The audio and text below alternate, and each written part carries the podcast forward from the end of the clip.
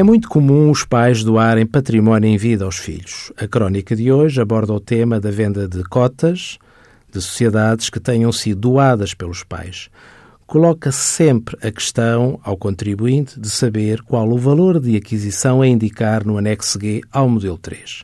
O nosso Código do IRS estabelece que o valor de aquisição a considerar será o valor que tenha sido considerado para efeitos de liquidação do imposto do selo.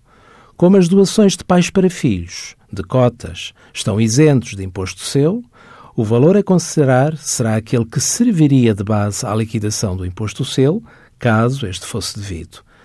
No caso de doação de cotas, será considerado o valor contabilístico da cota, aplicado naturalmente à percentagem de capital doado à data da doação.